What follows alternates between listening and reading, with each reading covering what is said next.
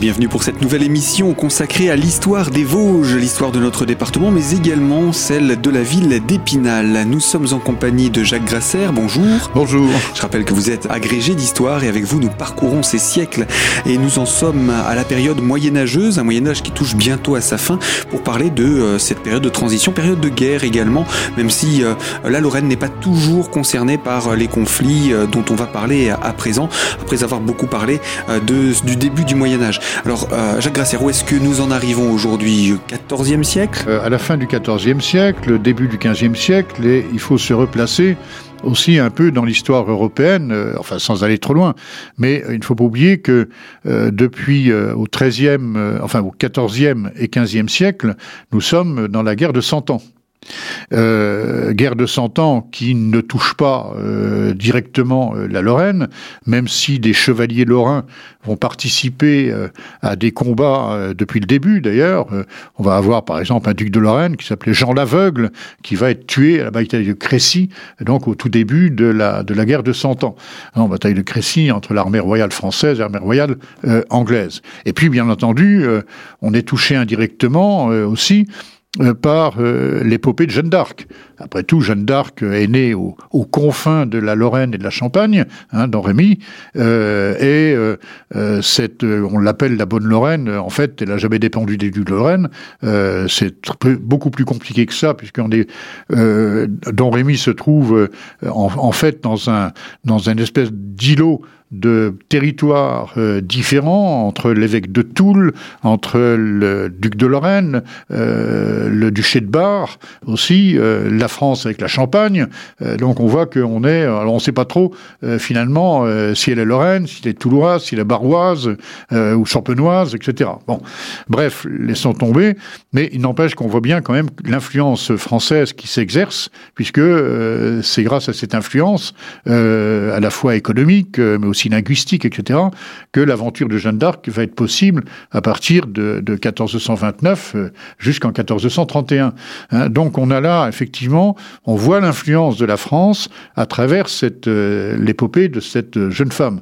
Entre parenthèses, euh, là aussi, comme je l'avais dit pour les Chénonès, on voit quand même que euh, les femmes ne sont pas si en inégalité que cela, puisque euh, on a l'exemple quand même de cette jeune femme euh, qui va donc d'une vingtaine d'années, qui va quand même conduire des armées.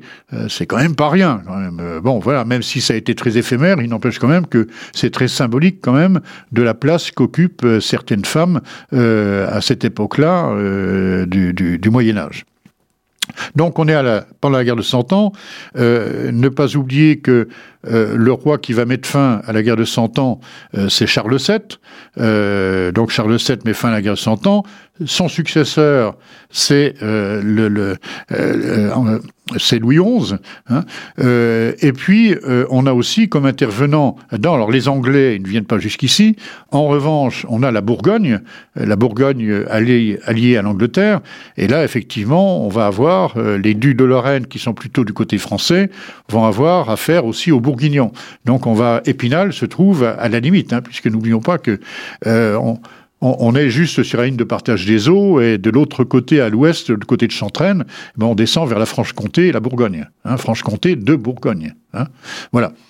Et donc, on va être sur euh, la route aussi euh, des ducs de Bourgogne, en particulier le dernier grand-duc d'Occident, dernier grand-duc de Bourgogne, Charles de Téméraire, quand il veut faire euh, l'union de ces territoires entre la Bourgogne au sud et les territoires de Flandre, d'Artois au nord. Donc entre les deux, bah, il y a la Lorraine. Donc on va passer à travers la Lorraine et pour lui, ça se terminera mal au siège de Nancy en 1477. Donc voilà la situation d'Épinal euh, au XVe siècle. Situation bousculée. Hein on est euh, à partir de, du début du XVe siècle, il y a cette forme d'indépendance euh, spinalienne qui euh, petit à petit va être un petit peu chahutée. Quelles vont être les, les, les, les, les volontés de prise de pouvoir et finalement les associations que vont, que vont choisir les, représentants d'Épinal? Ce qui est intéressant dans cette affaire, c'est que on a à la fois une, histoire européenne, hein, la guerre de Cent Ans, euh, qui se déroule. On a des luttes de territoires, de grands territoires, comme la Lorraine, la Bourgogne, etc., ou le Royaume de France, l'Angleterre, le Saint-Empire romain germanique. Et puis on a ces villes euh, plus ou moins indépendantes dans une expansion économique. Hein. On, est à la fin du, on est à la fin du Moyen Âge, on n'est pas loin de la Renaissance. Une expansion économique donc qui, euh, crée évidemment des envies, hein, des jalousies aussi. Et puis on est aussi tributaire du caractère des gens après tout, euh, on parlait de Jeanne d'Arc tout à l'heure, c'est un personnage. On parlait de Charles VII, euh, donc le dauphin que va trouver Jeanne d'Arc et qui devient roi de France, donc sacré à, Reims et couronné. Et puis Louis XI, qui est une autre personnalité. Et puis Charles le Téméraire, qui est lui-même une autre personnalité. donc tout ça, c'est aussi des chocs d'ego, hein, si on veut dire d'une façon un peu un peu contemporaine, qui comptent évidemment. Parmi tous ces personnages, ben, il y en a un qui, euh, à Épinal, va finalement plus ou moins décider euh, du sort de la ville en ce qui concerne sa suzeraineté, c'est euh, l'évêque de Metz qui apparaît au début du XVe siècle, qui apparaît en, en, 1415. c'est un évêque qui s'appelle Conrad Bayer de Beaupart, donc qui est là aussi d'origine germanique, et qui est, d'après les descriptions qu'en font les contemporains, un homme très autoritaire, qui veut recouvrer l'ensemble de ses suzerainetés sur ces territoires et donc euh, qui va, euh, disons, euh, essayer de remettre tout ça en ligne. donc il va venir à Épinal, il vient en particulier en 1422, et il va essayer de négocier avec les bourgeois pour retrouver la plénitude de sa suzeraineté. Alors ça va pas trop bien se passer parce que en même temps, Épinal avait été, euh, avait été un temps bloqué par euh, les troupes de Lorraine qui revenaient de combats en Bourgogne à la même époque et qui avaient non pas mis le siège à la ville, mais avaient fait un peu le blocus euh, de la ville, empêchant des ravitaillements, etc. Puis finalement, était reparti en direction, en direction de Nancy, en passant d'ailleurs par le fameux chemin des Princes, qui est la voie de contournement à l'époque d'Épinal, puisqu'en passant sur les hauteurs ouest de la ville, hein, où se trouve le chemin des Princes aujourd'hui, la rue Ponce-Carme, le chemin des Princes, on va vers, euh, vers Chantraine hein, pour poursuivre en direction euh, du nord. Euh, c'est c'est la voie de contournement à l'époque.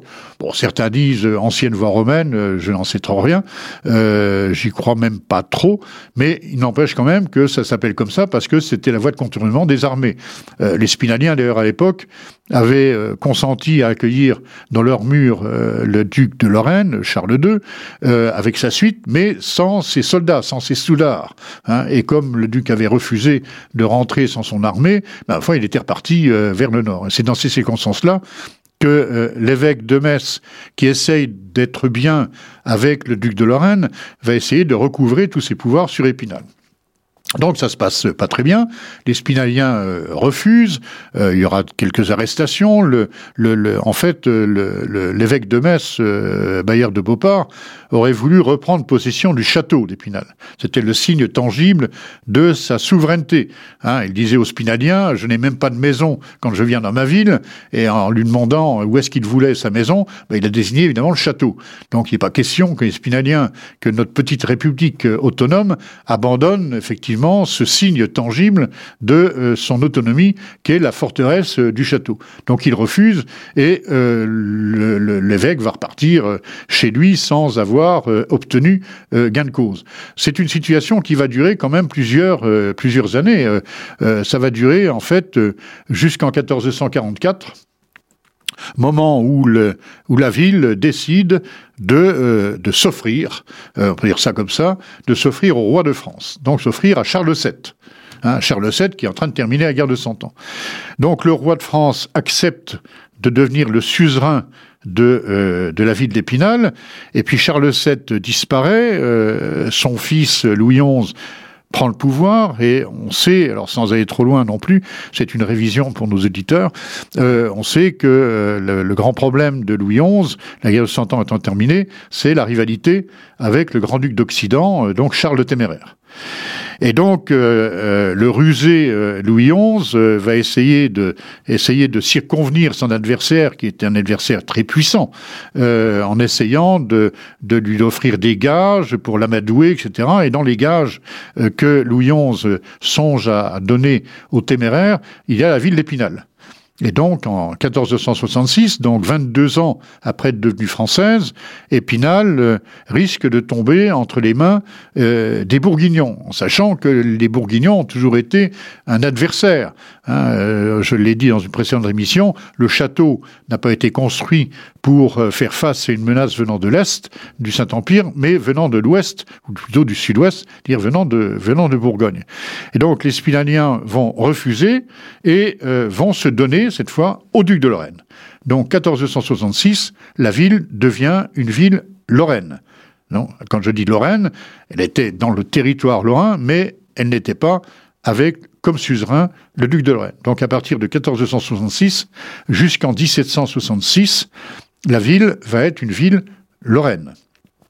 Alors, entre parenthèses, euh, Metz n'est pas, à l'époque, une ville lorraine. C'est une ville en Lorraine, mais Metz n'a jamais dépendu des ducs de Lorraine, puisque Metz est une ville qui dépend de ses évêques, puis ensuite euh, qui va être, qui va devenir française, hein, à l'époque de, François Ier et de Charles Quint.